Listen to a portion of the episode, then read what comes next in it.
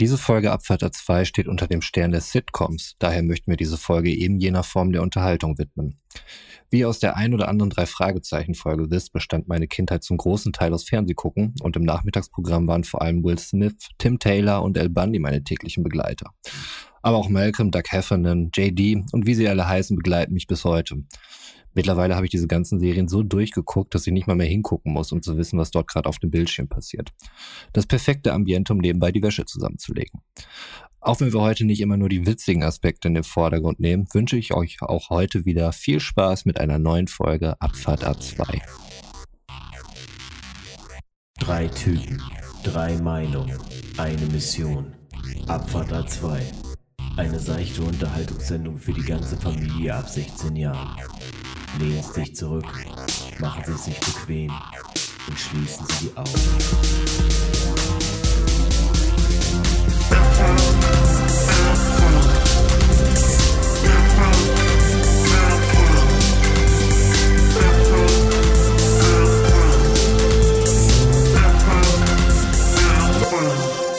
Ja, und damit herzlich willkommen zu einer neuen Folge Abfahrter 2. Jungs, ich hoffe, ihr habt es euch heute bequem gemacht. Da wird ja quasi im Intro immer darauf hingewiesen. Ich habe euch das nie gefragt. Sag mal, sitzt ihr eigentlich bequem beim Podcasten?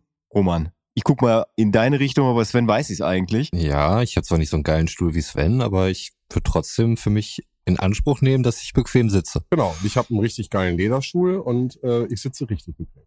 Und wie ist es bei dir, lieber Hörer? Sitzt du bequem? Schreib uns doch mal. Götz, sitzt du denn auch bequem?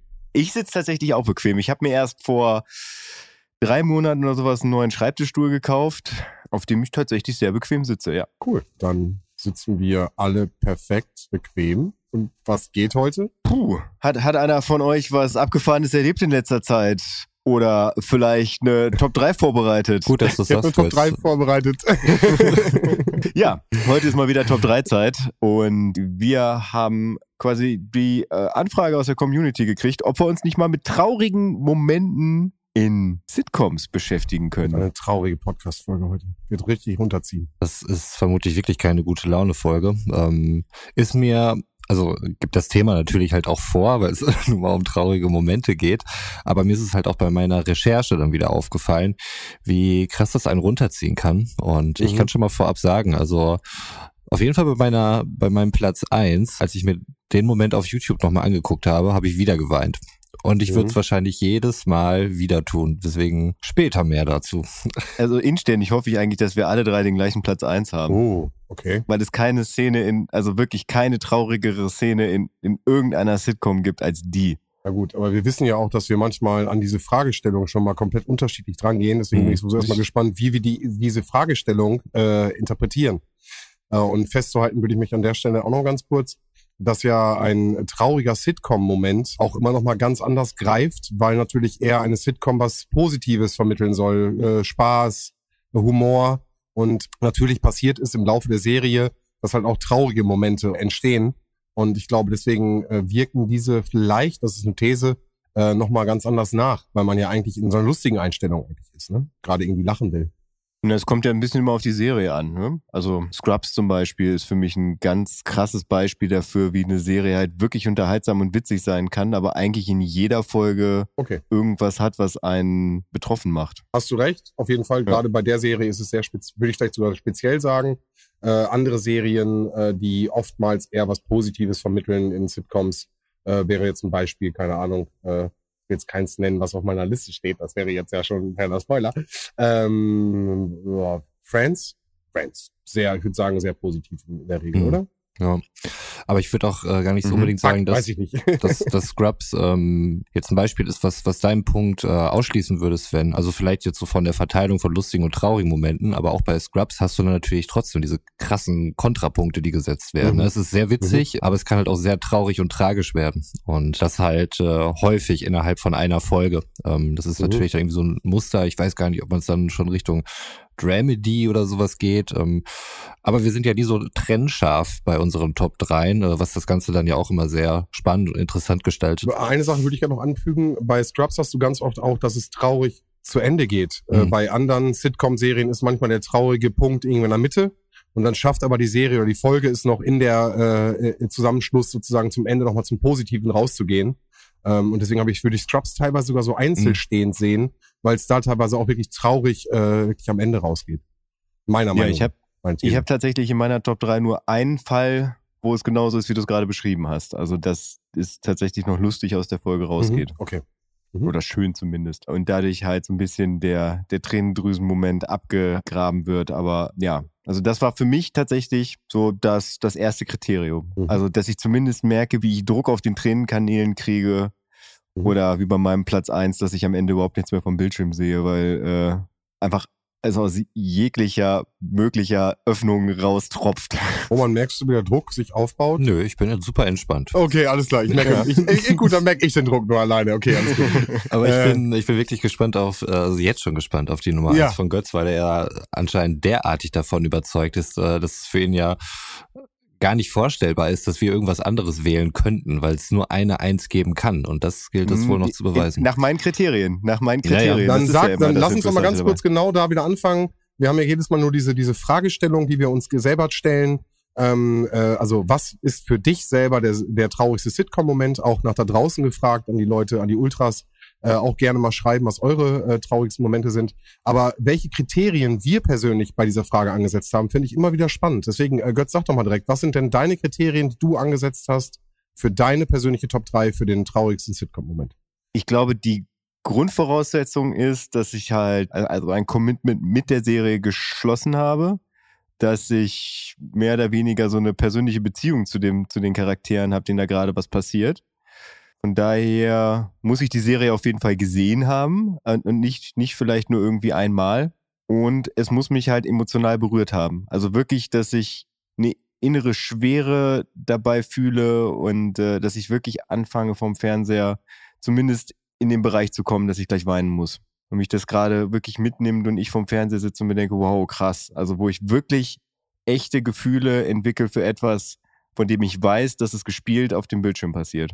Hattest du auch ähm, irgendeinen Rahmen, den du mir vorgegeben hast, Roman? Hm, hatte ich mir vorher gar nicht so bewusst gemacht. Ähm, die Frage, die ich erstmal hatte, Sitcom, wie trennt man das scharf? Mhm. Ist sowas wie eingespielte Lacher? Ist das irgendwie eine, ein notwendiges Kriterium, um äh, eine Sitcom zu machen äh, oder Sitcom zu nennen beispielsweise?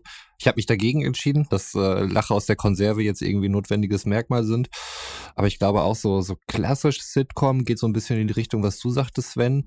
Du kannst fast oder nahezu äh, jede Folge einzeln gucken. Du musst es nicht irgendwie die Serie am Stück sehen oder in chronologischer Reihenfolge oder irgendwas in der Form. Und du hast dann halt immer, irgendwann taucht im Laufe der Folge ein Problem auf, was am Ende gelöst wird. Und äh, am Ende ist irgendwie alles gut.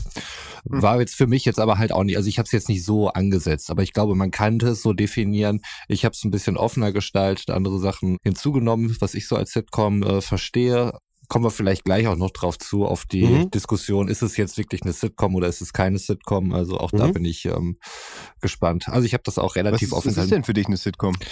Eine Sitcom ist mehr oder weniger eine lustige Serie auf jeden Fall, die erstmal an sich lustig mhm. angelegt ist, die einen festen Cast hat und äh, auch einen festen Ort eigentlich, in dem sie spielt. Mhm. Das wären so Sachen, die für mich äh, eine Sitcom wären. Ja, also ich, ich würde auf jeden Fall auch sagen, weil du hast ja eben gerade schon so den Begriff Dramedy mit reingebracht. Mhm. Bei Scrubs zum Beispiel überwiegt für mich aber das Unterhaltungsmerkmal, also dass, ja. dass, die, dass die Witze zünden, dass es halt äh, unterhaltsam für mich ist. Und da würde ich tatsächlich dann auch so den, den Cut machen.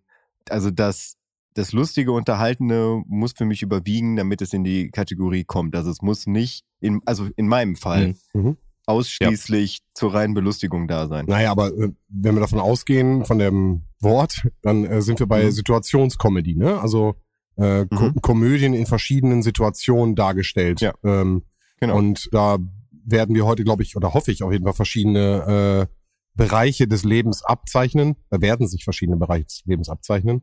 Aber das ist ja erstmal was Lustiges.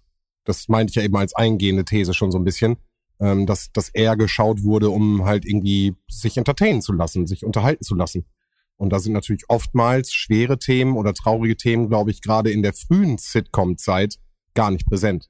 Ähm, sondern das sind, äh, oder, oder erst sehr spät, äh, wenn du eine fortlaufende Geschichte hast, die sehr, sehr lange geht, dass man später erst dann auch, wenn die Charaktere sich aufgebaut haben, du eine Beziehung zu denen aufgebaut, was Götz auch eben schon sagte, dass es dann zu Konflikten kommt und die dann im Endeffekt wieder neuen ähm, neuen Wind in die Serie reinbringen, weil jetzt gerade ein Konflikt zwischen zwei Personen passiert, die einfach sonst äh, nicht Mhm. da gewesen ist. Und ich glaube, das passiert oftmals, und das ist jetzt auch wieder eine These, äh, erst spät in den Serien, wenn die Mhm. lange laufen. Oder es gibt auch so Serien wie Eine schrecklich nette Familie, die gänzlich frei von Drama ist, würde ich sagen. Naja, wollen die sich nicht später auch irgendwann mal trennen und sie will ausziehen und so? Also auch da irgendwie Scheidungsgedanken und sowas? Aber ist das dann so dargestellt, dass es irgendwie eine traurige Trennungsgeschichte ist? Ich glaube, Al ist schon ein bisschen traurig.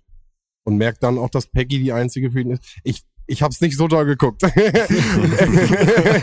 also, nicht. also die Szene kommt mir nicht bekannt vor. Ich kann das schon vorab sagen. Es hat keinen Moment aus der schrecklich netten Familie in meine Top 3 gefunden. okay. Oh, als Bug stirbt. Oh, als der Hund stirbt. Ja. Stimmt, das, das war doch traurig. Aber er war dann ja im Hundehimmel und da ging es ihm ja, glaube ich, auch sehr gut. Ne? Also das war dann Ja, schon aber er kam, dann ja auch, er kam dann aber direkt wieder. Ja, stimmt. Ich weiß nicht mehr, wie jeder nachhieß, aber Ja, das Naja. wurde halt Okay. auf die für Ist diese nicht in unserer Top 3, aufgelöst. Leute. Ist nicht in unserer Top 3. äh, weiß Oh. ich nicht. Oh. Vielleicht. Ich hatte es eben Okay. nur ausgeschlossen, für mich persönlich. Ja, für mich auch. Gucken wir mal. Aber Götz anscheinend noch nicht. Okay, gut. Äh, ich bin auf jeden Fall gespannt, was ihr euch für Punkte ausgesucht habt. Und ähm, wer beginnt? Wer startet? Mit unserer Top 3. Wir, wir haben ja im Prinzip eine, eine klassische Abfolge. hä? Ja, wenn du dem ausbrechen möchtest, sag Ah. Bescheid. Ich habe ja schon ein paar Mal versucht und irgendwie am Ende, am Ende bin ich immer der Erste, der seinen Platz halt sagt. Never touch a running system, ne? Na dann, shoot it. Bei meinem Platz 3 habe ich mich ganz, ganz schwer getan und äh, ich habe eigentlich etwa eine andere Serie und eine andere Situation dafür ausgewählt, habe dann aber festgestellt, dass sie zu ähnlich zu meinem Platz 1 ist und sie deswegen rausgenommen. Komme ich am Ende aber zu, weil da würde ich dann jetzt halt zu viel verraten, beziehungsweise das wäre dann ja auch schon klar, dass es nicht mein Platz 1 ist. Deswegen sage ich jetzt einfach, was es ist. Es ist aus der zweiten Staffel von Modern Family Folge 21. Macht er doch mit Absicht. Das macht er doch mit Absicht. Ja, Aber vielleicht gucke ich genau die Folge. Also nochmal, welche Folge ist es? äh, warte mal, ich, ich gucke noch mal nicht, dass ich hier Mist erzähle. Ich habe mir das hier aufgeschrieben. Staffel 2, Folge 21, Drei Mütter heißt die Folge. Da geht es, glaube ich, um, dürfte am Muttertag spielen. Und einer der, der Hauptcharaktere, äh, witzigerweise Ed O'Neill, der auch äh, Al Bundy spielt. Also der Jahre zuvor Al Bundy spielte, spielt da Jay Pritchett, das mehr oder weniger Familienoberhaupt, der eine Tomatensoße kocht, die halt äh, nach dem Rezept seiner Mutter gemacht wurde und dabei fällt aus dem Rezeptbuch ein Brief raus, wenn ich das richtig in Erinnerung habe, den er damals seiner Mutter geschrieben hat. Und äh, da fängt er kurz an zu weinen. Phil Dunphy, der Mann seiner Frau, möchte Jay weinen sehen, damit er ihn danach trösten kann. So war das, glaube ich. Ich habe die Folgen jetzt nicht alle nochmal nachgeguckt. Naja, auf jeden Fall ist es dann so, dass beim späteren Familienessen, wo dann halt das Ganze verköstigt wird, muss Jay dann nochmal an seine Mutter denken und bricht dann in Tränen aus. Und die Art und Weise, wie er das vorträgt, ich meine, ich finde, Ed O'Neill ist einfach auch auch wenn man ihn größtenteils halt nur als Al Bundy kennt, ein wirklich guter Schauspieler, ähm, der auch ernste Rollen gespielt hat, die ich ihm abgenommen habe. Und ja, die Art und Weise, wie, wie er das rüberbringt, wie er halt noch versucht, seine Tränen zu unterdrücken und dann einfach da einbricht, hat mich einfach mitgenommen. Das ist die einzige Szene, die ich mir nicht auf Englisch angeguckt habe, die ich demnach nur auf Deutsch kenne. Und ja, die Stimme, die damals schon Al Bundy war, die, die dann halt auch bei Jay Pritchett weiter übernommen wurde, ich weiß gar nicht, wie der Synchronsprecher heißt, so, der bringt es halt trotzdem auch wirklich wunderbar rüber. Und ja, da saß ich da halt vom Fernseher und ich weiß noch, wie ich schlucken musste. Aber da ist es dann so, dass wirklich, es wird kurz dieser traurige Moment aufrechterhalten und dann gibt's halt nochmal so einen, so einen kleinen Comedy-Einschub, der so nebenbei kommt, der die Szene dann im Prinzip für den Zuschauer wieder glatt bügelt. Also, dass du halt nicht betroffen aus der Szene rausgehst. Deswegen ist es nun mein Platz drei. Modern Family, Staffel 2, Folge 21, Jay Pritchett. Du bist richtig vorbereitet. Ich habe die Folge nicht vorbereitet. Das ist aber auch nicht schlimm. Okay. Streber. Ich musste es suchen und es mir nochmal angucken, deswegen. Ja, angeschaut habe ich es mir auch nochmal, also zum Vergleich auch, aber äh, ich habe die Serie, ähm, die, die Folgen nicht rausgeschrieben. Nichtsdestotrotz, ähm, dein Platz drei muss ich natürlich zugestehen, habe ich nicht gesehen. das Äh, dachte ich mir schon. nichtsdestotrotz klingt es auf jeden Fall emotional traurig und Ja. bin mir sicher, dass Ed O'Neill die, die Rolle auf jeden Fall sehr emotional rübergebracht hat, weil es einfach ein super Schauspieler ist. Dann vielleicht fange ich mit der Folge mal an äh, und schau da mal rein, wenn du sagst, irgendwie schauspielerisch äh, sehr gut gemacht. Vielleicht äh, ist das der Eingang zu, ich schaue mehr Folgen. Die erste Folge finde ich schon ziemlich gut, muss ich sagen. Aber ja, Gerne, gerne. Ich nehme jeden Strohhalm, den du mir mit Modern Family ja, anreichst. merke ich. ich. Ja. Ich wollte Sven gerade ausreden und ähm, zwar aus einem Grund, also nicht, dass ich dir ausreden möchte, die Serie zu gucken, die sollst du auf jeden Fall gucken, weil es, äh, glaube ich, wirklich eine der besten Comedy-Serien ist, die ich kenne für mich persönlich. Was den Moment, glaube ich, auch noch so traurig macht oder so besonders, ist, äh, dass Jay Pritchett ähm, eigentlich sonst ein sehr harten, kernigen Typen spielt in der Serie. Ne? Ist irgendwie alte Schule, so hat für alles gearbeitet ja. und ähm, ist äh, jetzt nicht unbedingt für seine Emotionen bekannt und so weiter. Diese ganze Charakterdarstellung, das ist jetzt nicht so komplex, dass du es vermutlich nicht aus der ersten Folge herleiten könntest, so aus der Folge, aus der du es dann siehst, aber ähm, trägt sicherlich dazu bei, dass dieser Moment so traurig ist, weil wir halt da auch wieder diesen Kontrast haben. Und da, äh, ja, kann ich äh, Götz auf jeden Fall, Fall nachempfinden. Also fand ich auch äh, sehr anrührend und ich war auch froh, dass das Ganze dann noch wieder humoristisch gebrochen worden ist, ähm, um äh, ja diesen diesen traurigen Moment nicht so lange laufen zu lassen und sich davon so äh, mitreißen zu lassen. Also kann ich sehr gut nachvollziehen. Okay, aber das war ja der Punkt, warum ich das nur auf Platz drei gepackt mhm. habe. Ne? Also weil ich meine Emotionen da nicht ausleben durfte. Ja, ja aber so sind, so sind wir dann unterschiedlich, so in der Herangehensweise und in der Wahrnehmung. Schön. Ich glaube, dann ist Roman dran. Oder möchtest du noch was? Ich, nee, ich habe dem nichts mehr hinzuzufügen. Ja, dann bin ich jetzt gespannt. Wie ein Flitzebogen. Also, mein Platz drei ähm, kommt von der Serie MASH. Die älteste in meiner Top 3, mit Abstand auf jeden Fall. Es ist Staffel 3, Folge 24. Äh, oh, ja. Die letzte, vorbereitet. die letzte Party, Henry heißt sie im Deutschen. Ja, ja. Abyssinia Harry im Original. Ich habe keine Ahnung, was Abyssinia heißt. Ähm, ich habe es versucht nachzuschlagen. Es war irgendwie mal der ehemalige Name von Äthiopien. Keine Ahnung, ob es darum ging. Vielleicht noch so ein paar interessante äh, Randfakten erstmal drumherum. Erste Ausstrahlung war am 18.03.75 in den USA und in Deutschland wurde sie erst am 11.01.92 ausgestrahlt, was damals vermutlich nicht unüblich war und äh, dass man hier nicht irgendwie nach kurzer Zeit amerikanische Serien, die sich äh, um Vietnamkrieg drehten oder so direkt synchronisiert hat. Ähm, aber nichtsdestotrotz finde ich es irgendwie bemerkenswert, dass äh, man halt 17 Jahre vergehen lassen hat, um äh, diese Serie dann hier auch zu synchronisieren und in Deutschland auszustrahlen. Und ich glaube, sowas gibt's mhm. heute irgendwie nicht mehr.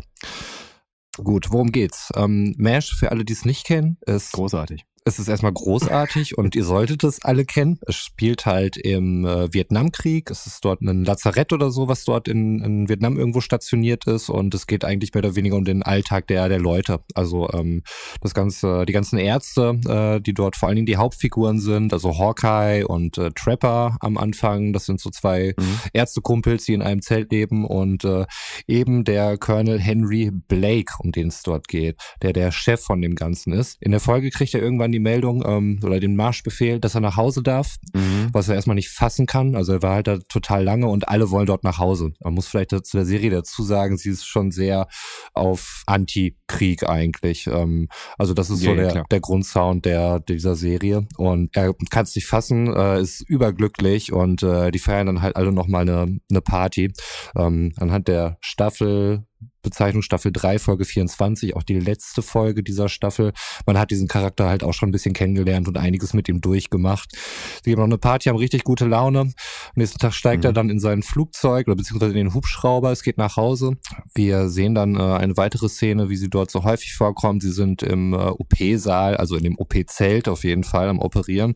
Und äh, Raider kommt rein. Ein junger Typ, äh, der sich dort ums Funkgerät äh, kümmert und äh, mehr oder weniger auch der Assistent war von Colonel Blake, ähm, der in ihm auch so eine Art Vaterfigur eigentlich gesehen hat für so einen jungen Typen, der da halt einfach im Krieg ist, äh, wahnsinnig belastende Situation auf jeden Fall. Und äh, er kommt dann in den Operationssaal und sagt, dass der Hubschrauber abgeschossen worden ist äh, über dem Ozean und es keine Überlebenden gibt. Dann siehst du halt äh, trotz der Masken, die die äh, Protagonisten haben, halt die Betroffenheit in den Augen. Hot Lips ähm, ist auch am Wein, äh, steht dort neben neben Hawkeye und ähm, es ist einfach Stille dann auch in der Serie. Also es ist keine pathetische Musik oder sowas eingeblendet. Ähm, die Situation wird eigentlich so dann ausgefadet und damit endet die Staffel. Und das hat mich voll mitgenommen damals. Also ich habe die Serie mit meiner Mutter damals geguckt, sie hat's halt gesehen. Ich war, keine Ahnung, neun, zehn oder sowas äh, mhm. vielleicht. Und 19. 19. da habe ich meiner Mutter immer Fernsehen geguckt. Komischerweise war Erfolg bei den Ladies gar nicht so groß. Ich weiß auch nicht, ob da irgendwie ein Zusammenhang bestand, aber naja, so war es halt. Ähm, nee, aber ich konnte mich an äh, diesen Moment halt auch noch lange, lange erinnern. Und auch als dieses Thema aufkam, war mir relativ schnell klar, dass das ein Moment sein wird, der da auf jeden Fall stattfinden wird. Ich habe mir das heute auch nochmal auf Englisch dann angeguckt, diese Szene, und es ist äh, ja immer noch wirklich, wirklich herzzerreißend und halt eben, dass es auch so rausgeht, so das, was du eben sagtest, Götz. Ne? Es wird halt nicht nochmal humoristisch gebrochen und aufgelockert, sondern ähm, Staffel ist jetzt erstmal zu Ende und äh, man kann es eigentlich nicht, nicht fassen. Jo. Zum einen bin ich froh, dass ich nicht drauf gekommen bin, dass es mir nicht eingefallen ist, weil ja, ich kann mich noch daran erinnern, wo ich das gesehen habe und das ist so, da rechnest du in dem Moment nicht mit, ne? Also du, du freust dich ja, du freust dich, dass er ja. eigentlich nach Hause darf. So, also du hast ihn schon so lange begleitet ja, und dann gibt's halt so einen Schlag in die Fresse. Das wäre mein perfekter Platz drei gewesen. Verdammt, aber es ist jetzt dein perfekter Platz drei und ich freue mich wirklich darüber. So, ich glaube, wir haben schon mal kurz angeteased, wie viel Liebe wir für Mesh haben. Also zumindest Roman und ich. Ich glaube, Sven ist da nie so im Thema, oder? Tue ich jetzt Unrecht? Erzähl das mal zu Ende, ich mach gleich. Okay. Ja, eine Serie, die einfach das Krasse schafft, was keine Serie, die ich sonst kenne, geschafft hat dass sie halt in den 70ern gemacht wurde, in den 70ern geschrieben wurde, gedreht wurde, aber irgendwie ein Gefühl transportiert, was heute noch funktioniert, was ich mir heute noch angucken kann, wo ich heute noch von unterhalten werde. Das mag vielleicht auch daran liegen, dass sie halt nicht so platt ist wie die meisten Serien, die halt in den 70ern produziert wurden. Da ist es eine ganz klare Message dahinter. Es ist eine Antikriegsserie. Sie ist sehr bissig. Die Charaktere sind gut gezeichnet. Sie sind teilweise halt mit Absicht überzeichnet wie heißt nochmal der mit der großen Nase? Ich vergesse immer, wie er heißt. Klinger? Ja, der halt da immer übertrieben in Frauenkleidern rumläuft, weil er sich halt äh, für bescheuert schreiben lassen möchte, also dass er kriegsuntauglich ist, weil halt verrückt. Ach, ich, ich möchte jetzt nicht alle Charaktere aufzeichnen, so, aber ich habe ich hab ganz viel Liebe für die Serie und ich, wie gesagt, ich habe gerade Gänsehaut gekriegt, als du diesen Moment halt beschrieben hast. Das war wow. Ich kann mitgehen. Ja. Hm. Ich muss gerade googeln. ich hatte eine, eine Zeichentrickserie im Kopf und dachte, okay, äh, und musste jetzt googeln und äh, sehe die Jungs, ich habe das als Kriegsverweigerergruppe so ein bisschen. Also die waren halt vor Ort und haben eigentlich ja. überhaupt gar keinen Bock da irgendwie zu sein. Ist richtig. Und machen genau, die ganze ja. Zeit Scheiße, um dann irgendwie ähm, ihr Ding zu machen und irgendwie Spaß zu haben. So, so habe ich es abgespeichert. Hab da ein paar Folgen auf jeden Fall von gesehen hab's aber nie so gefeiert. Und ich glaube, zu der Zeit, wo ich das irgendwie aufgeschnappt habe, war auch A-Team schon dabei. Und mhm. A-Team äh, habe ich dann irgendwie, irgendwie mehr geguckt als MASH, aber das ist überhaupt nicht vergleichbar. Nichtsdestotrotz habe ich gerade geguckt und es ist eher bei einem Genre unter äh, Dramedy. Nur, dass wir das hier mal einmal ganz kurz festgehalten haben. Weil ich jetzt nicht unter Sitcom gemacht, auch wenn die rumblödeln. Der typische, was meintest du eben wahrscheinlich schon, als du eben meintest, mhm. der, der, der genau, Lacher bleibt genau. aus und es ist nicht ein typisches Sitcom. Ähm, aber ich verstehe, was du meinst, dieses Rumgeblödel, gerade in den 70er Jahren ist das, glaube ich, schon grenzwertig gewesen, was die da teilweise gemacht haben. Und kommt natürlich dem Genre, glaube ich, schon sehr ähnlich, das, was wir heute unter Sitcom verstehen. Mhm. Aber nichtsdestotrotz muss ich sagen, habe ich das nie so gefeiert und habe halt nie diese emotionale Bindung, von der Götz vorhin schon mhm. sprach, dass man halt erstmal auch eine emotionale äh, Bindung zu den Charakteren aufbauen muss, um eine solche ja, ja. Tragweite halt auch irgendwie zu verstehen. Der Mensch äh, ist da jetzt irgendwie zwei Staffeln bei irgendwie nach Hause zu kommen, was du gerade beschrieben hast, deswegen wollte ich dich ausreden lassen. Und, kommt dann, hat die Möglichkeit, dann passiert das, ist natürlich super krass. Und dann mit dem Ende einer Staffel brauchen wir auch nicht überreden. Und wenn man das regelmäßig verfolgt, glaube ich, kann das auf jeden Fall was sein. Ich habe ich es leider nicht verfolgt und äh, habe es halt eher ähm, als ein sehr frühes Werk abgespeichert. Also Mesh hatte, glaube ich, in den 70er Jahren, also als es lief, halt so den Stand von dem, was so vor zwei Jahren Game of Thrones hatte. Also so ein wirklich in den USA so ein Massenspektakel, die einfach, also in die, die letzte Folge Oh, ich habe jetzt gerade keine Zahlen im Kopf, aber ich bin mir ziemlich sicher, dass das relativ lange Zeit wirklich ein Einschaltrekord war. Also ich habe jetzt mal gerade äh, deswegen äh, gerade geschaut und gegoogelt und bin ganz mal auf Wiki und kann dir sagen, dass sie äh, alles abgeräumt haben. Emmy, People's Choice Award, bla bla bla bis 2009 sind sie da auf jeden Fall mit sehr, sehr vielen Preisen ausgezeichnet worden, auf jeden Fall. Also sieht auf jeden Fall sehr, sehr erfolgreich aus. Ja, Golden ja. Globe sogar. 1981 äh, Golden Globe, beste TV-Serie, Comedy. Und da wäre es jetzt auch wieder der Punkt, den äh, Roman macht, Comedy oder Musical Mash. Beste Hauptdarsteller, Nebendarsteller, äh, People Choice Awards. Also die haben alles äh, in den Jahren abgeräumt zwischen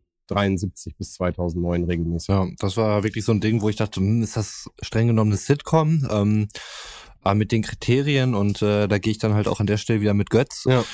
Überwiegend war es halt auf, auf lustig angelegt und Mhm. äh, die, die albernen komödiantischen Elemente überwiegen da gegenüber den, den tragischen.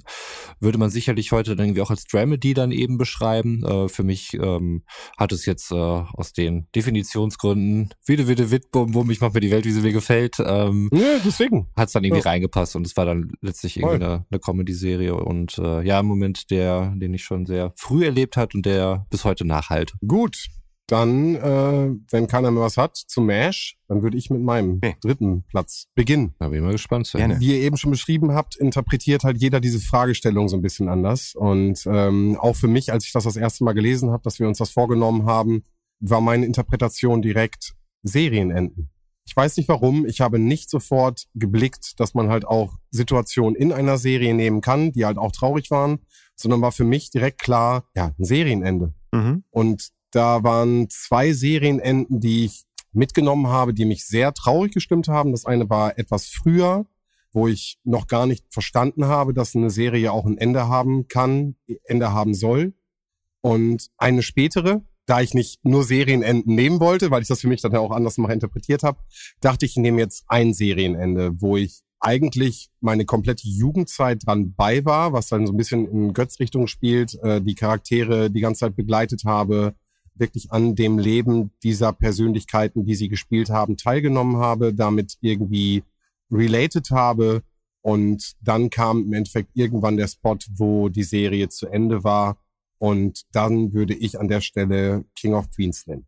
Duck zu sehen, wie das ganze Ding zu Ende geht, Duck und Carrie und die Emotionen, der komödiantische, lustige Typ, der immer witzig, immer lustig ist, den ich dann wirklich weinend und wirklich vor, das ist ja auch dann Publikum, das darf man nicht vergessen, diese ganze amerikanische Sitcom äh, wird ja dann vor Publikum auch gespielt und dann die Leute zu sehen, Standing Ovations zu sehen nach der letzten Folge der äh, der kompletten Zeit, ähm, war für mich auf jeden Fall ein sehr krasser Moment, der sich auch für mich gar nicht angekündigt hat. Das heißt, ich habe das immer wieder beim Kollegen geschaut und dann hat man das so zusammengeguckt und hatte irgendwie ähm, immer wieder so ein bisschen äh, zusammengesessen und zusammen gequatscht und dann lief das so im Hintergrund.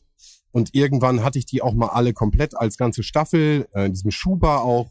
Also für mich King of Queens super, super lustig. Ich hatte immer Spaß mit der Serie. Dann gab da ja auch traurige Momente natürlich. Angesprochen sei die Trennung äh, von Carrie und Doug. Aber auch da wieder, die kommen wieder zusammen und kriegen sich wieder ähm, immer wieder der, der Hang, da wieder zusammenzukommen. Aber als die Serie vorbei war und ich diese Leute, die ich halt die ganze Zeit begleitet habe, dann so nicht in der Rolle, sondern im Persönlichen gesehen habe, das hat mich sehr, sehr traurig gestimmt. Interessant. Interessant tatsächlich. Also ich habe auch über ein Ende nachgedacht von einer Comedy-Serie. Aber wie gesagt, da komme ich gleich dann noch zu. Ja, also einfach, dass gar nicht etwas auf dem Bildschirm passiert, was traurig ist, sondern einfach das Realisieren dessen, dass einfach nichts mehr kommt. Weil ich dachte im ersten Moment so, ja, King of Queens, das endet doch quasi so, dass die äh, Spoiler, Sehr gut, aber das, das haben wir ja heute viele. Ja, es endet ja quasi so, dass Duck und Carrie quasi keine Kinder Ja. kriegen können. Und er adoptieren ein Kind. Und auf einmal funktioniert es dann doch und dann switcht es um und auf einmal ist es halt total witzig am Ende. Dachte ich, hä, wo ist denn das? Aber ja, ich verstehe jetzt. Also das ist das, was in dir dann passiert. Diese innere Leere. Es war vorbei. Ja. ja. Also es gibt tatsächlich Serien, die ich mit Absicht nicht zu Ende geguckt habe, wo ich die letzte Folge einfach nicht geguckt habe, weil ich nicht wollte, dass es vorbei ist, wo ich rein theoretisch mir noch eine letzte Folge angucken könnte. Welche Serien sind das? Das würde mich jetzt mal interessieren. Also auf jeden Fall The Ranch. Das ist die, bei der ich es auf jeden Fall weiß und sonst müsste ich nochmal überlegen und nochmal nachgucken. Aber bei The Ranch habe ich mit Absicht nicht die letzte Folge geguckt. Aber das ist doch total unbefriedigend, oder? Und das ist besser, als zu wissen, dass es vorbei ist. Aber du weißt doch, dass es vorbei ist. Nur, dass du das Ende Ja, nicht ich weiß kennst. es. Das ist doch noch viel schlimmer. Ich kann damit leben. Okay. Na, wenn du damit Ja. leben kannst. Aber für mich war es ein schöner Abschluss und dann würde ich auch gerne das Wort an Mhm. Roman weitergeben. Für mich war es wirklich ein schöner Abschluss zu sehen, dass der Jubel und diese ganze Zuwendung dann auch nochmal kam und du Doug Heffernan nicht als Doug Heffernan und jetzt helft mir bitte ganz kurz, als Kevin James? Kevin James, Dankeschön, äh, als Kevin James im Endeffekt da stand und einfach mega dankbar da war und dann ja auch, ich Mhm. meine, die Konstellation kennt ihr auch alle und seine Freundin ist ja die Asiatin im wirklichen Leben. Ähm, Dann auch die, die Konstellation zu ähm, dem Erdnussallergiker, sagt mir schnell, Benz. Spence ist sein, ist ja auch irgendwie verwandt mit ihm. Also da gab es ja auch wirklich familiäre Konstrukte, die da irgendwie für mich in meiner Zeit irgendwie immer mehr sich herauskristallisierten und die dann alle zu sehen und dann wirklich das, äh, dann auch diese persönlichen Moment vor dem Publikum fand ich ganz, ganz toll. Fans übrigens gesprochen von Jens Wawratschek. Richtig. Äh, die Stimme von Roman. Bieter. Bam, Alter! Hat er jetzt Bieter oder Peter Nee. gesagt? Ach so. Aber egal. Ey, Bam. Ich habe Peter verstanden. Ich hätte ihm 100 Ich hab Punkte. Peter okay, ich verstanden. habe auch Peter verstanden. Wir haben alle Peter verstanden. Dann habe ich wohl Peter gesagt, ja. Sehr gut. Und nicht Ja. Peter, was ja absurd wäre. Und einfach wahnsinnig viel Glück hatte. Okay, Roman, was äh, sagst du zu King of Queens und hast du vielleicht sogar die letzte Folge geguckt? Äh, ja, ich habe äh, da auch die ganze Serie geguckt, ähm, die ersten drei, vier Staffeln oder so, mehrmals auch.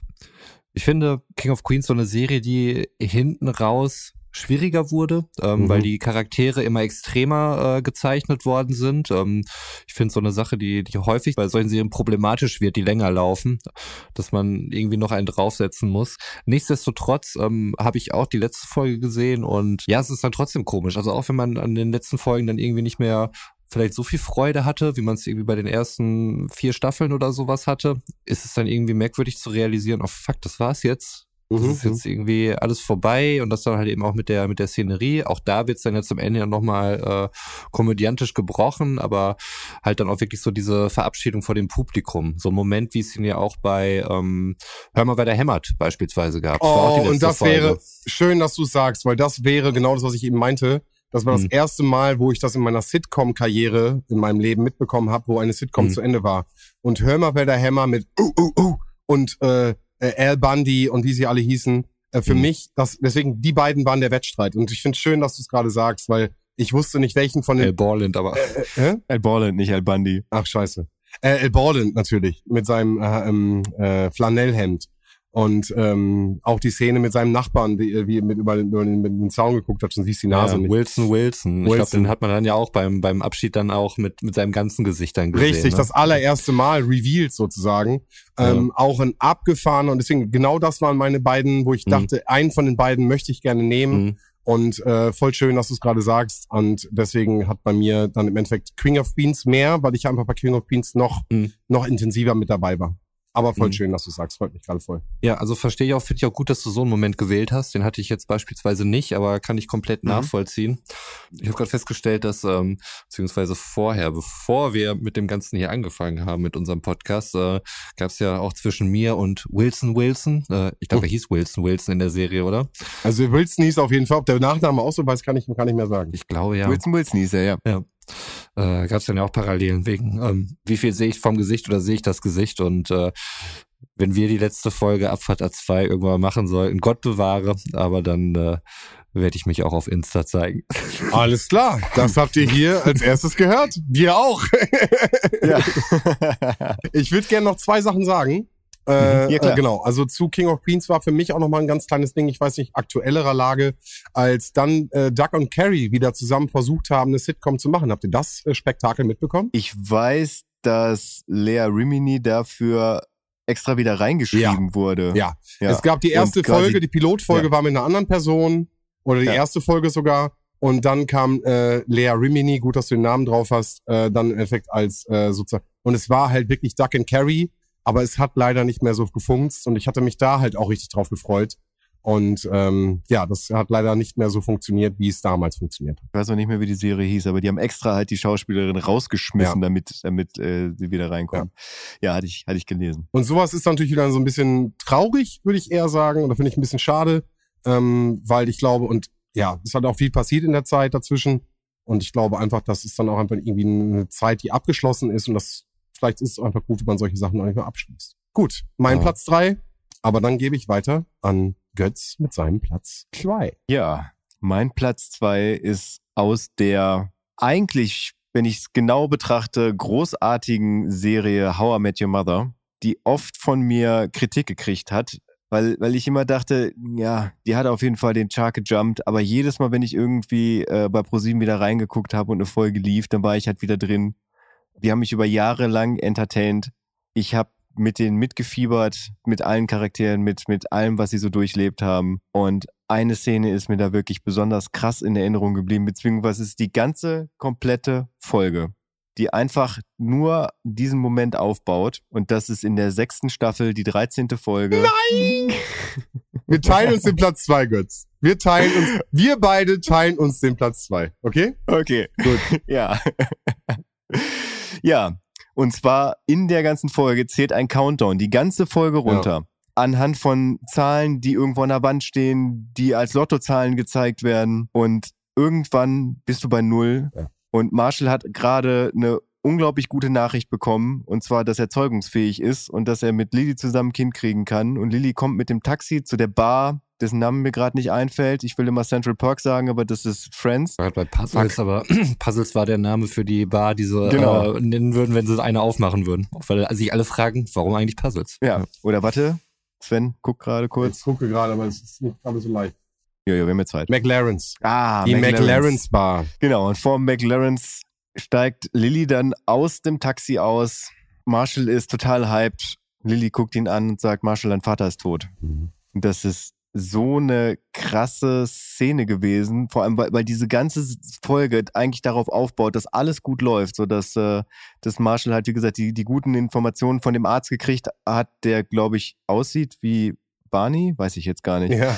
So und dann kriegst du, das ist glaube ich auch die letzte Szene der Folge, ne? Ja. Kriegst du halt sowas in die Fresse und dann wie Lily Marshall in den Arm nimmt, Marshall halt weint und dann sagt, ich bin noch nicht bereit dafür.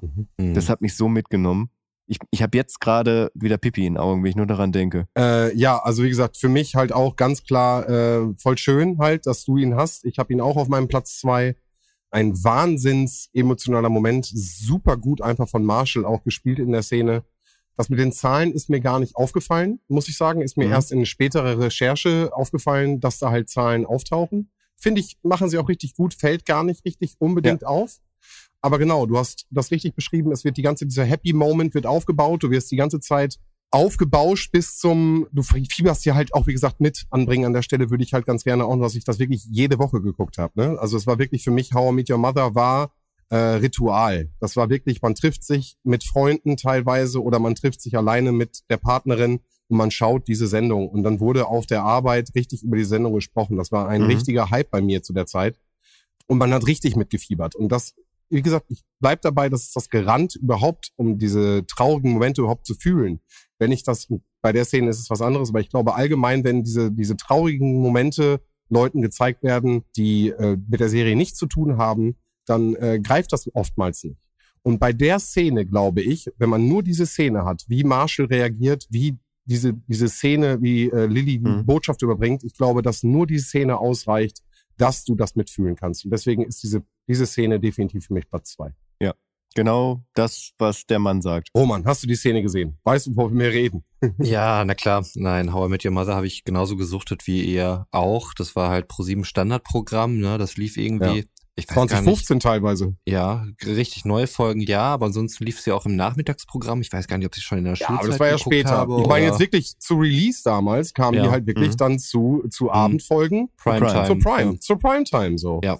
Nee, allgemein, also immer viel Platz für für emotionale Momente und man hat ja auch äh, immer sehr mit den äh, Haupt Protagonisten mitgefiebert, die ganze Ted Robin-Geschichte und so weiter, ähm, war man ja auch immer sehr drin. Kriegen sie sich, kriegen sie sich nicht und äh, warum jetzt nicht mehr und sowas. Und ähm, ja, das war auf jeden Fall, ähm, als du es erzählt hast, Götz, ist es mir auch wieder klar geworden. Ähm, am Anfang war es mir so gar nicht klar, welche Szene das gewesen sein konnte. Ich hatte da keine äh, konkrete im Sinn, habe es auch schon lange nicht mehr gesehen. Aber ja, bin da voll dabei. Ähm, Marshall hat ja auch immer ich glaube, er kam ja auch aus dem, aus dem ländlichen Bereich irgendwo und hatte wohl ein wahnsinnig gutes Verhältnis äh, mit seinem Vater, was die ja, ganze Situation auch nochmal noch mal, noch einen Schwung mehr Dramatik verdient hat und Traurigkeit und ähm, da gehe ich halt auch voll mit, äh, weil die Folge dann ja auch auf dem Punkt endet, soweit ich weiß, mhm. oder? Genau. Ähm, mhm. Ja. ja. Aber wenn wir gerade bei äh, How I Met Your Mother sind äh, und etwas, was wir äh, auch regelmäßig verfolgt haben, können wir mal ganz kurz noch über das Ende sprechen. Das Ende von How I Met Your Mother? Fand ich leider richtig schlecht. Äh, äh Roman, hast du das Ende gesehen? Habe es gesehen, aber ich habe es überhaupt nicht mehr präsent. Das zeigt schon, dass es schlecht war an der Stelle. Das ist, wenn die Rechercheabteilung sich nicht mehr erinnert, ist kein gutes Zeichen. Nein, naja, aber ich bin die Rechercheabteilung. Wenn ich mich nicht Du mehr hast erinnere, ja- heißt das erstmal gar nichts. Naja, du hast ja immer diese, diesen, diesen Reminder für diesen gelben Regenschirm. Und am Ende Ja. hatte ich das Ja, Gefühl, ja. sie versuchen es dann zum Ende so ein bisschen zu drücken. Und dann taucht ja eine Mitbewohnerin von irgendjemanden, der eigentlich unwichtig ist, ist dann sozusagen Mhm. she. So. Ja. The mother. So, weil der, gelbe Regenschirm dann im Endeffekt dann da, äh, er nimmt den Regen, nimmt, äh, bla. Stimmt, ja, ja. Man, man hat ja immer ist- drauf gehofft, wie, wie das ganze Ende Ja. geht, ne? Und das Aber- ist, war irgendwie, ja, ich hab's, stimmt, ich hab's auch noch in Erinnerung. Ich es würd gerne und an der Knall Stelle- den ich haben wollte. an der Stelle würde ich, glaube ich, wirklich eine, eine Umfrage nochmal starten wollen. Äh, das war doch echt sowas von klar, dass eigentlich Ted und Robin der Move ist. Dass dann, dann, dann Robin und Barney äh, dann äh, zusammen zusammenkamen, war dann so der Move, okay, jetzt, okay, wer wird es denn jetzt sein? Und ich glaube, genauso saßen die Autoren da auch, so von wegen, ja, okay, wen nehmen wir denn jetzt? Also wir waren doch eigentlich auf Robin eingestellt. Und also am Ende fand ich, wie gesagt, leider ein bisschen schade und da hat äh, dann auch die Serie so ein bisschen, ähm, finde ich, den Boden verloren. Aber die ersten vier Staffeln, drei, vier Staffeln, Bombe. Aber, und das spoiler ich jetzt wieder, es sind doch am Ende Ted und Robin. Nee. Doch. Nee. Doch. Tatsächlich. Das ist das Ende der Serie. Nein. Doch. Das, die Serie endet quasi damit, dass die Kinder sagen, so, willst du mich jetzt verarschen? Du hast halt irgendwie einen Haufen Zeug über Tante Robin erzählt und irgendwie, äh, wie du Mama dann kennengelernt hast, irgendwie in drei, vier Sätzen abgekaspert. Du willst uns doch einfach nur fragen, ob es okay ist, wenn, wenn du halt wieder was mit Tante Robin anfängst. Und dann sagt er, yo, darf ich? Und dann sagt sie, ja komm, jetzt geh. Und dann, dann ähm, besorgt er ja das blaue Flügelhorn und besucht dann Robin und klingelt bei ihr. Und damit endet dann quasi die Serie. Okay, aber das ist dann ja nicht die Mutter von den Kindern, ne? Nein, das ist richtig. Naja. Aber das ist ja schon während der Serie klar, weil Robin sagt, Ja, ja. dass sie nie Kinder haben wird. Ja, aber okay, das ist aber nicht das, was ich meine. Es geht ja die ganze Zeit darum, How I Meet Your Mother geht ja eigentlich darum, dass du am Ende mit einer schönen Happy Family da sitzt und da hättest du dir einfach Ted und Robin gewünscht. Das ist das, was ich meine. Dass, sie, dass er am Ende äh, sozusagen mit seiner Familie bricht und sozusagen seinen Kindern die ganze Zeit nur erklärt, dass er jetzt zu einer Frau geht, die er eigentlich schon die ganze Zeit liebt, äh, ist dann ja Mhm. einfach nur ein Prozess, der dann wieder ihn zu Robin bringt. Aber die Familie ba- aufbauen tut er mit einer anderen Frau. Aber das war eigentlich schon in der ersten Staffel klar. Also Naja. sprechen die nicht sogar von Tante Robin in der ersten Staffel schon? Das wird dir hinterher, finde ich, erst klar.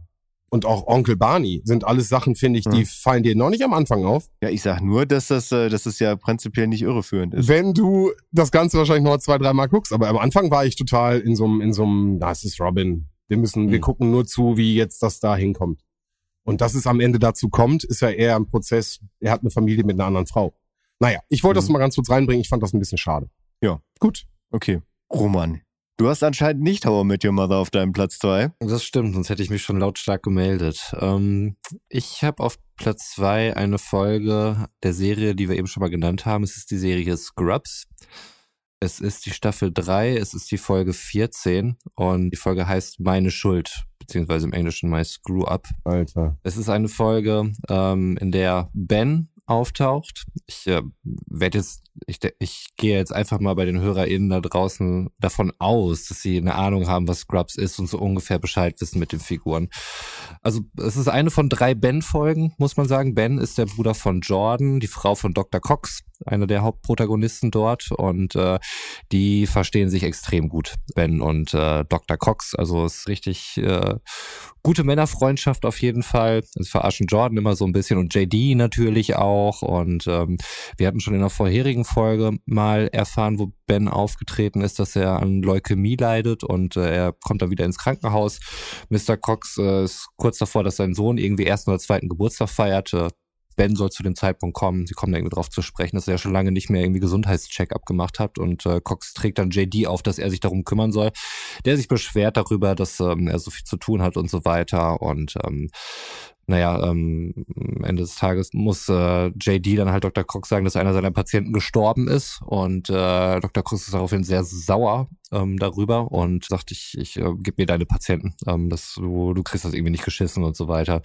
Ben stellt sich hinter ihm und sagt, hey, sei mal nicht so hart zu dem Jungen. Du musst ihm irgendwie auch mal verzeihen können. Das war nicht seine Schuld und äh, na, es geht dann irgendwie so so weiter. Ähm, die vermeintliche Party äh, kommt immer näher und äh, JD ist dort auch eingeladen und äh, er hatte von von Jordan, also Dr. Cox Frau, dann auch nochmal aufgetragen bekommen, dass äh, dass er da auch hinkommt, also Dr. Cox dort auch hinkommen soll, äh, weil er da keine Lust drauf hat. Also das ist irgendwie merkwürdig, ähm, warum soll ich zu einer Party gehen von jemandem, der überhaupt gar nicht mitkriegt, dass es überhaupt um ihn geht. Und naja, wir, äh, es geht dann halt weiter. Wir sind dann auf dieser Party. Ben ist halt auch immer wieder mit dabei. Äh, Dr. Cox steht dann da in einem schwarzen Anzug und hat es dann auch geschafft, JD zu verzeihen. Und äh, Ben sagt noch zu ihm dann auch, und du musst auch dir selbst verzeihen. Was willst du von mir? Verzeih dir bitte selbst. Und sagt, ja, okay, was auch immer du willst. Und äh, dann fragt er dann äh, eben Ben, weil er ist dafür bekannt, dass er immer Fotos macht, also sehr authentische Fotos und so weiter, was in vorherigen Folgen auch schon äh, einen sehr rührenden Moment ähm, hervorbringt und sagt, wo ist deine Kamera, willst du keine Fotos machen? Und dann kommt JD auch einmal von hin und sagt, wovon denn? Und äh, dann sagt er, ja, von dem ganzen Scheiß hier, irgendwelche Leute, die für mein Kind Happy Birthday singen, obwohl sie es gar nicht kennen und so weiter. Und dann sagt er, die, wissen sie eigentlich, wo, wo sie hier sind? Und äh, dann wird ihm auf einmal klar, dass ähm, er auf der Beerdigung von Ben ist, der eben an Leukämie gestorben ist. Und dieser Moment, wo du es richtig siehst, wie Dr. Cox das Ganze realisiert und diese ganze Freundschaft, die sich da schon im Laufe der Zeit aufgebaut hat, und äh, diese Trauer ist halt auch so ein Charakter, der sehr, sehr hart ist auf jeden Fall. Und ähm, dann so diese, diese Verletzlichkeit so offen wird und diese ganze Freundschaft auseinandergebrochen ist durch, durch den Tod dann halt eben, was ja ohnehin ein allgegenwärtiges Motiv ist in der Scrub-Serie. Das hat mich wirklich sowas von mitgenommen. Das Ganze ist dann auch noch äh, mit entsprechender Musik untermalt von äh, Joshua Raiden Winter heißt das Lied. Ähm, also ist in dem Kontext halt auch nochmal total schlimm auf jeden Fall. Mhm. Und ähm, das äh, ja ist mein Platz zwei. Ich habe mir heute die Szene nochmal angeguckt im Englischen und äh, sowohl im Deutschen als auch im Englischen. Die ist äh, nach wie vor furchtbar auf jeden Fall. Wie fast alle Bandszenen, muss man sagen. Also auch eine, eine Folge davor, wo ihm Leukämie ähm, diagnostiziert wird, ist auch schlimm, weil auch da JD dann irgendwie ähm, eine andere Realität mehr oder weniger wahrnimmt und dann später realisiert, wie es jetzt wirklich gewesen ist und wir als äh, ZuschauerInnen ähm, dem halt so folgen. Und auch da ist es bis zum Schluss, ähm, man kann die Zeichen sehen und im Nachhinein sieht man es dann eben auch, ähm, dass äh, Ben die ganze Zeit dann halt eigentlich schon tot war. Und am Anfang die Akte des Toten, die ähm, JD äh, Dr. Cox übergeben hat, war halt eben die von Ben. Mhm. Und es ist so ein bisschen, hatte der Regisseur dann später auch geäußert, äh, so eine Hommage an ähm, Six Sense, wo es dann ja auch der Zuschauer, dem Zuschauerin ähm, bis zum Ende nicht klar ist, dass äh, Spoiler. Ja, sorry, aber ich gehe mal davon aus, dass das so weit bekannt ist und das jetzt äh, ich sag's nur popkulturell äh, mittlerweile so weit vertreten ist.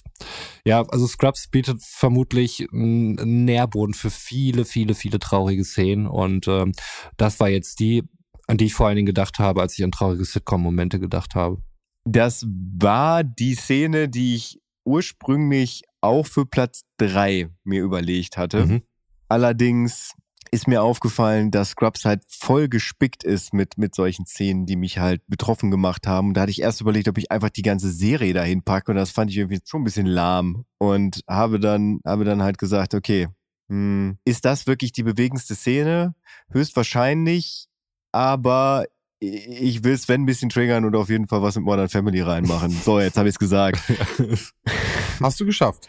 Danke. Ja, aber bin ich voll und ganz bei dir. Ich habe die Szene gestern auch nochmal gesehen. Auch da das erste Mal in meinem Leben im O-Ton. Krass, einfach krass. Also auch, das war ja auch so zu dieser Zeit, wo man halt Dr. Cox als äh, funktionalen äh, Alkoholiker mhm. dann halt auch äh, begleitet hat. Da natürlich in der Phase besonders krass, weil er weil er diesen, diesen Verlust halt nicht wahrhaben wollte. Ja. Äh, das kam da danach dann ja auch noch alles, ja. Genau, und du halt mit ihm zusammen das Ganze halt realisierst. Und dann, was du auch angesprochen hast, dieses Lied ist einfach wunderschön und drückt halt dann nochmal auf die Tränendrüse. Geh ich mit? Was soll ich sagen? Ja. Ich hoffe, wir haben nicht Svens Platz eins. Nö, nö, so gut. Okay. Äh, also äh, für mich hat diese, diese Folge definitiv Potenzial einer Platz eins. Ähm, mhm. Deswegen finde ich schon fast schade, dass du es fast nur auf drei gepackt hättest. Ich finde, mindestens eine zwei hat es, hat diese Szene definitiv verdient. Allein die, die Szenerie, und das muss man sich ja als, als Fan der Serie auch so ein bisschen vorstellen. Du hast JD immer in der Rolle des äh, äh, Blödlers, äh, einfachen, ähm, der von Cox ein bisschen gedeckelt wird. Cox hat immer den Durchblick. Und an der Stelle bricht es halt. An der Stelle brechen beide Charaktere auf. Das heißt, Cox hat nicht mehr die Orientierung. Er verliert sogar komplett äh, den, die, die Realität vor Augen. Und JD übernimmt und nimmt ihn ja an der Stelle auch und weiß überhaupt, wo wir gerade sind. Und, und äh, ja. leitet ihn ja durch die Szene. Und ähm, ist dann auf einmal der Begleiter, den Cox braucht, anstatt mhm. es sonst andersrum ist. Und ich finde, äh, ich habe Gänsehaut, äh, als du es eben erzählt hattest und vielen Dank für diese Abholung. Aber genau das ist halt einfach, glaube ich, nur funktional, wenn du einfach Cox auch als Arschloch ja. über lange, lange Zeit begleitet hast und dann merkst, nein, das ist auch ein Typ mit einem weichen Kern. Und nein, für mich eine, eine tolle, tolle Szene. Schön, dass sie bei dir auf Platz zwei ist. Äh, für mich hätte sie sogar ein Potenzial äh, für einen Platz eins gehabt. Ja, also für mich Platz drei, also ich finde Platz drei ist ja, ist ja trotzdem halt noch. Ist in der, ist in der Top drei ja. drinne. Das ist ja einfach auch schon mal ein Garant. Also schon wichtig. Genau. Ja. Und für mich waren halt Platz eins und vor allem Platz zwei, den habe ich ja eben schon benannt. Das war für mich irgendwie klar, dass, dass die beiden es sind, weil das die beiden Szenen waren, an die ich halt sofort gedacht habe. So, und ähm, ja, Platz drei war halt schwierig. Das alte Problem, sehr viele Dinge, also sehr viele Szenen, die, die vielleicht reinkommen könnten. Was nimmt man rein? Mhm. Was lässt man halt außen ja, vor? Und ja, deswegen bin ich froh, dass es in Romans Liste drin mhm. ist. Voll. Schön. Na dann, ist Zeit für den Trommelwirbel, ist Zeit für Platz eins, der ja laut Götz bei uns allen der gleiche sein wird. Wenn ihr nach meinen Kriterien daran geht, das habe ich ja noch gesagt. ja, dann sag doch mal. Ja, also Platz eins ich habe es mir gestern angeguckt. Ich habe schon angefangen zu weinen, als die Szene überhaupt anfing. Also man muss vielleicht auch sagen, ich war gestern auch in so einer Stimmung, wo das relativ einfach war, mich, mich halt zum Weinen zu bringen. War so ein Golden Button Moment? Nee, nee. Also ich, ich war sowieso irgendwie schon so ein bisschen schlecht drauf gestern. Aber dann, dann habe ich das halt geguckt und. Kurze Zwischenfrage, war das nachdem wir joggen waren? Nee, davor. Okay. Ja. Ähm, freut mich irgendwie. ja. Und ich weiß nicht also wer die Szene gesehen hat, da muss ich glaube ich einfach nicht viel drüber erzählen. Es ist einfach, man, ich habe das erste Mal da gesehen, was für ein schauspielerisches Potenzial dort in einem jungen Wilhelm Schmidt steckt. Es, äh, ja, es ist äh, Prince of Bel Air, es ist die vierte Staffel, die 24. Folge. Der Inhalt der Folge ist, dass sein Vater nach Jahren wieder auftaucht. Äh, sein Vater ist, äh, ist Trucker und er verspricht Will halt mitzunehmen. Und bricht sein Versprechen dann halt und äh, will eigentlich schon abhauen, äh, hat da kurz vorher mit Onkel Phil halt einen riesen Disput drüber, dass Phil sagt, er soll sich halt wie ein Mann benehmen und äh, wenn er denn jetzt meint, irgendwie Phil äh, Will das kaputt zu machen, dass er ihm das wenigstens in die Augen sagt, ja, Wills Vater will dann eigentlich abhauen und in dem Moment, wo er gerade durch die Tür will, kommt Will halt von hinten an. Ja, also der Vater versucht sich dann da irgendwie so rauszureden und ja, er geht dann halt. Und dann kommt halt diese Szene, von der ich spreche wo Will dann einen Vortrag darüber hält, dass er halt bisher ganz gut ohne Vater rausgekommen ist, dass das prinzipiell scheißegal ist, was da gerade passiert. Warum soll ihn das interessieren? So, und dann, dann kommt halt diese Szene, wo Will dann in Tränen ausbricht und Onkel Philly ihn in den Arm nimmt und Will dann auch die Frage stellt, warum möchte er mich nicht haben? Und sie haben sich dann im Arm und die Serie, oder die Folge endet dann halt so. Es ist dann nichts mehr, es ist kein, eingespielter Lacher im Hintergrund, was ja einfach auch durchgängig eigentlich beim Prince of Bel Air ist. Ähm, es wird einfach nur die, die Schrift gezeigt und wie die beiden sich halt im Arm haben. Und äh, wow, es ist krass überhaupt darüber zu reden, gerade für mich. Oh. Fühle ich und ist, äh, du hast recht, ja. Götz, zumindest was mich betrifft, das ist auch mein Platz eins. Was man vielleicht noch dazu sagen muss, ist, ähm, dass der leibliche Vater von Will ihn verlassen hat, als er fünf war und er ihn nach 14 Jahren halt das erste Mal wieder gesehen hat, ähm, ja. was dann ja auch auf einen Umstand äh, anspricht, der bei, bei Schwarzen seiner Zeit, glaube ich, auch nicht so unverbreitet war. Ne? Also, dass, dass viele Schwarze ohne Vater aufgewachsen sind, weil sie dann irgendwie die Familie verlassen haben, ähm, was dort halt eben auch thematisiert wird und ähm, ja, ich gehe da halt voll mit so. Ich, ich habe es heute mir vorher nochmal angeguckt und äh, da habe ich auch schon wieder Rotz und Wasser geheult. Und das war genau wie bei dir, Götz. Das war die Stelle, wo, wo Will halt total aufrichtig wütend war darüber und so dieses äh, ist egal, ich habe auch irgendwie alles ohne ihn geschafft und ich habe das geschafft und ich konnte Frauen aufreißen und ich werde einen Job haben und ich werde eine Familie haben, weil wie man für seine Kinder da ist, wird er mir sowieso nicht zeigen können und ähm, dann halt wirklich dieses, äh, warum will er mich nicht haben, Mann? Und äh, wie Onkel Phil ihn dann halt auch anguckt und äh, die ja vor eben Streit hat und auch vorher auch immer viel Streit haben. Und Onkel Phil, da merkt man es halt auch wieder, er will halt nur das Beste für Will und er ist halt einfach für ihn da und äh, nimmt ihn dann in den Arm und äh, ja, das, das wirklich, diese Szene kriegt mich jedes Mal wieder, immer wieder aufs Neue. Auch wenn ich heute gesehen habe, dass es hier und da schon ein bisschen kitschig ist, auch mit der Figur, die er dann gekauft hat, äh, um sie ihm zu geben. Also so dieses äh, stilistische ja. Ding, ne, wo der die große Figur die kleine Figur dann ebenso im Arm hält. Aber aber das tut dem allen keinen Abbruch irgendwie. Also es ist, äh, ich ich kann da auch nicht anders. Das ist ähm, einfach so eine Reaktion, der ich mich nicht gegenüber wehren kann und deswegen auch bei mir Platz eins. Ich hätte auch erst abgewegt, nehme ich die Scrub-Szene, nehme ich diese Szene, weil objektiv ist vielleicht sogar die Scrub-Szene, es ist die ganze Folge ist viel intelligenter geschrieben und so weiter, aber mhm. aber trotzdem ist es diese eine Szene, mit der sie da rausgehen, die mich äh, viel größer packt und ich finde es auch so schlimm, jedes Mal wieder. Deswegen auch bei mir Platz eins. Ich habe gerade mal geguckt, ob man es irgendwie in der Kamera sieht. Nee, deswegen habe ich es weggemacht. Also ich habe gerade tatsächlich, also mir lief gerade eine Träne die Wange runter, aber ja. wo du da, wo du das sonst noch mal erzählt hast, das ist ja, das ist krass. Ja, krass, was, was, krass. was so, was sowas in mir auslöst. Mhm. Äh, vielleicht noch ein paar weniger traurige Facts. Äh, die Folge heißt Der verlorene Vater. Auf Englisch äh, Papa's Got a Brand New Excuse, was vermutlich eine Anspielung ist auf den James Brown Song Papa's Got a Brand New Back. Das fand ich irgendwie cooler. Aber das, äh, ja, spielt alles keine Rolex, äh, wie man so sagt. Ähm ja, weil die Szene ist wirklich, ja, schlimmste. Ähm, ich sag gar nichts, weil ich äh, mindestens genauso berührt bin, weil ich nicht dachte, dass ihr die auf dem Schirm habt und geschweige denn Götz äh, richtig liegt. Ach, bei dir auch? Ja. Wirklich? Ähm, Ach. Ja, es hat äh, wahrscheinlich noch ein bisschen persönlichen Background bei hm. mir. Alleinerziehende Mutter, kein Vater gehabt und dann irgendwie kommt diese Szene mit Will Smith, wo er hm. irgendwie auch schon irgendwie keine richtige Familie hat, über eine längere Zeit. Will Smith halt auch, wir haben letztens über den Trailer gesprochen und verschiedene Sachen. Einfach auch etwas, was mich täglich begleitet hat und mal lustig war. Und äh, dann kommt halt die Szene, wo er und ähm, vielleicht so ein bisschen biografisch die Möglichkeit hat, seinen Vater zu treffen und äh, dann die Möglichkeit hat, irgendwie mit ihm zu reden in einem Alter, wo man sich irgendwie austauschen kann. Ja, das äh, einfach ein wahnsinns äh, emotionaler Moment. Ich habe keiner nichts zu beitragen. Also ich war jetzt gerade auch einfach äh, sehr äh, ruhig in mich gekehrt, weil du es sehr schön beschrieben hast. Eine wahnsinns emotionale Szene, wobei die ganze Folge das gar nicht hergibt. Also das ist wirklich, nee, es nee. ist wirklich die letzte Szene, äh, die dann wirklich zeigt, Will Smith, der von Wut zu Trauer geht, einen, einen, Onkel von ihm, der halt sonst immer sehr äh, abweisend, distanzierter ist, der ihn sehr herzlich an sich reißt. Äh, ich habe die Szene heute auch noch mal ein, zwei Mal geguckt. Und ähm, nein, also äh, wirklich schön. Ich, ich freue mich, dass wir den als Platz eins haben. Und weiß nicht, ob ich mich freue, dass Götz das schon wieder vorher gesagt hat. oh Mann, das wird ja wieder überheblich. Ja, wir müssen aufpassen, wir müssen aufpassen. Ähm. Nein, nein, nein. Also ich, ich glaube, das ist bei, bei äh, wirklich sehr vielen Menschen so. Ich habe gestern auch noch mal Rücksprache gehalten, so mit äh, die Menschen.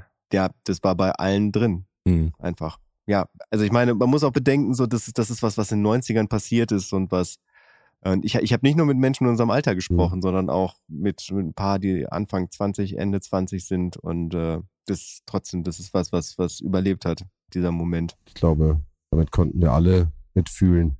Auch was äh, Roman meinte, man sieht den Vater oder hört ja die ganze Zeit, es gibt keine Familie und die, die äh, Onkel und Tante sind jetzt für ihn da und da geht er auch total auf. Also ja, das ist äh, wirklich eine sehr, sehr, sehr emotionale Folge. Und äh, ich finde es sehr schön, dass wir die alle auf äh, unserem Platz eins haben. Obwohl ja. sie in, in Sitcoms ja nicht auf Platz eins ist. Also Ben Prince of Point Air korrigiert mich da ganz gerne, aber ich glaube, wir hatten die nicht auf. Also, ne, es ist dann wirklich diese Szene, die. Wir hatten ja noch keine Sitcoms an sich gerankt, ne? Wir hatten ja Serien. Roman. Serien, oder? Ja. Nee, du, hast, du hast Sitcoms ausgenommen. Genau. Genau. genau ja. du, hast, du hast. So war das. Ja. ja. Geil. Ja, wow. Also vielleicht nicht die fröhlichste Folge. Ähm, ich hoffe trotzdem auf jeden Fall eine sehr, sehr emotionale, also auch in der, in der ganzen Vorbereitung dieser Folge. Ja. Ähm, war schon klar, dass das keine Feelgood Folge unbedingt wird, aber ich glaube trotzdem, dass äh, die Grundstimmung jetzt hier nicht schlecht ist und wir hier alle irgendwie schlecht rausgehen. Ich freue mich irgendwie auch, äh, dass wir alle Platz eins haben, äh, dass wir das alle gleich bewertet haben. Hätte ich nicht zwingend gedacht, muss ich sagen. Götz anscheinend schon. Aber ja, Götz anscheinend schon. Götz weiß immer mehr als wir. In jeglicher Hinsicht. Nee, aber muss auch mal sein, einfach, ne? Voll. Ich finde es schön, dass ich da nicht alleine mit dastehe, ne? Weil ich mich ja schon ganz schön aus dem Fenster rausgelehnt Mhm. habe. Und nee, ich gehe tatsächlich nicht traurig aus dieser Folge raus, so auch wenn ich gerade eher äh, im, im, im Prinzip äh, live vom Mikrofon zu weinen angefangen habe. Nur beim Gedanken daran hat das eher was Befreiendes. Mhm. So und äh, es war gestern auf jeden Fall bedrückender, es alleine zu gucken, als jetzt mit euch so darüber zu reden und so, dass dieses Faszinierende an dieser Szene und das, dieses einfach Grandiose an dieser Szene äh, so zu teilen. Das war schön. Ja. Danke. Das fand ich auch. Vielleicht ging es auch euch da draußen so. Ähm, besondere Folge vielleicht, muss man sagen. Was man auch sagen muss, dass wir den äh, zeitlichen Aspekt an einer Top 3 dieses Mal richtig eingeschätzt haben und äh, wieder gut rausgegangen sind. Thema war cool. Ähm, also gerne, gerne mehr davon. Ich hoffe jetzt erstmal bis zum nächsten Mal. Ich werde heute nicht mehr weinen. Ich werde jetzt äh, beruhigt und gereinigt, äh, katharsismäßig schlafen gehen. Bis zum nächsten Mal, Leute. Haut rein. Ciao. Ja, ein Shoutout für Sitcoms, die es dann ja doch irgendwie schaffen, nicht nur den Lachmuskel, sondern auch den Tränenmuskel zu aktivieren.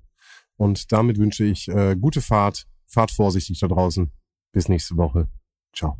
Ja, und auch ich verabschiede mich aus dieser Folge Abfahrt A2 und wünsche euch einen wunderschönen guten Morgen, einen wunderschönen guten Mittag, einen wunderschönen guten Nachmittag, einen wunderschönen guten Abend äh, oder wie in meinem Fall gleich eine wunderschöne gute Na, Nacht. Ja, wann immer ihr das hört.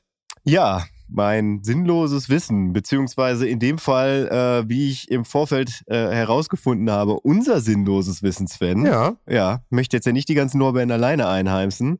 Zum Thema How I Met Your Mother, beziehungsweise zu der Szene, die wir beide auf Platz zwei gepackt haben. Ich habe noch was Sinnloses zu How I Met Your Mother, von daher möchtest du vielleicht... Äh, Wollen wir uns das teilen uns das heute? teilen? Ich, ich, ich habe ich hab irgendwie dieses Gefühl, wir, wir sind ja heute durch diese ganze Top 3 sehr harmonisch und sehr ähnlich durchgegangen und deswegen möchte ich heute das sinnlose Wissen mit dir teilen. okay. Ja, in der Szene, von der wir eben gesprochen haben, wo Marshall die Information von Lily bekommt, dass sein äh, Vater gestorben ist, diese Szene stand in seinem Skript nicht drin. Das heißt, er wusste nicht, was Lily ihm in dieser Situation sagt. Und deswegen diese überraschte, gespielte Situation ist einfach nochmal, finde ich, unter diesem Aspekt krasser zu bewerten, weil es einfach so spontan und in der Situation entstanden ist. Und das habe ich auch erst im Recherchemodus herausgefunden. Und das hat für mich diese Szene, die sowieso schon mega stark ist, einfach nochmal verstärkt, weil es einfach zeigt, wie Marshall da auch schauspielerisch einfach wahnsinnig reagiert hat. Und zu dem Aspekt finde ich das eigentlich nochmal ganz witzig, dass er, also im Original sagt er, I'm not ready for this. Mhm. Das könnte ja auch heißen, ich bin überhaupt Ja. nicht auf die Szene Ja, ja. vorbereitet. Nee, aber er, so wie er es rübergebracht hat, war es schon, äh, dass er, dass er wusste, okay, ich muss jetzt improvisieren. Ja, und mein sinnloses Wissen zu der Serie How I Met Your Mother ist, dass man sich tatsächlich darauf vorbereitet hat, wenn quasi die erste Staffel so floppt, dass keine zweite bestellt wird, hätte man in der ersten Staffel tatsächlich die Mutter schon kennengelernt und das wäre Victoria gewesen. Hm, okay, das wusste ich nicht. Also Robin stand nie zur Debatte, tatsächlich dann auch in der ersten Staffel die Mutter zu werden. Krass. Okay. Interessant. Und damit gute Nacht. Well. Gute Nacht.